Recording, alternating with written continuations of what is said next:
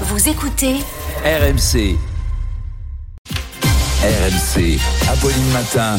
le portrait du jour. Le portrait du jour, Nicolas Poincaré, c'est celui de Maggie Adeline. C'est une scientifique anglo-nigériane. Elle a désormais une poupée Barbie à son effigie. Oui, c'est l'histoire d'une d'une petite fille qui est née à Londres de deux parents nigérians et qui adorait regarder les étoiles et qui rêvait d'être astronaute. Seulement, comme elle était dyslexique et pas très bonne à l'école, un de ses professeurs lui a conseillé tu ferais mieux d'essayer d'être infirmière. C'est scientifique aussi. Et c'est donc contre cette prédestination qu'elle s'est insurgée. Elle a fini par avoir 20 sur 20 en maths, en physique, en chimie, en biologie. Elle est entrée à l'université. Elle s'est spécialisée dans les télescopes participant à l'élaboration du télescope James Webb. Elle a aussi mis au point les premiers satellites capables de mesurer la vitesse du vent sur Terre. Elle vient d'être nommée présidente de l'université de Leicester et elle anime sur la BBC une émission de vulgarisation scientifique. Super parcours, donc à 54 ans, elle est reconnue et respectée et Barbie l'a donc choisi pour être une nouvelle égérie en espérant susciter chez les petites filles des vocations scientifiques. La poupée en vente depuis hier la représente avec euh, dans les mains un télescope et avec une robe bleue couverte d'étoiles.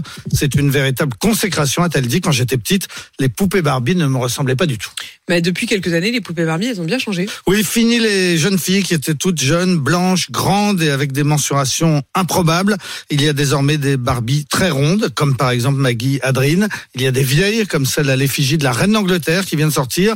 Mattel a aussi lancé une Barbie à l'effigie d'Ella Fitzgerald, la reine du jazz, ou de Rosa Parks, cette femme qui avait refusé en 1955 de céder sa place à un passager blanc dans un bus aux États-Unis. Ou encore lancé cette année une poupée représentant Madame Walker, qui est une fille d'esclave qui est devenue au début du XXe siècle la première femme autodidacte et millionnaire aux États-Unis. Bref, Barbie évolue beaucoup, alors que Ken, lui, reste un beau gosse insipide. Mais c'est vrai ça, dis donc Mais Nicolas, vous avez parfaitement raison. Il faudrait se battre pour Bah que ouais. Ken aussi Un évolue. gros, un gros Ken ou un, Ouais, un ou- vieux Ken. Non, mais un Ken, un Ken, un Ken Moi, barbu moi, aussi. je veux, ma- je veux mon, je veux mon Ken en Barbie.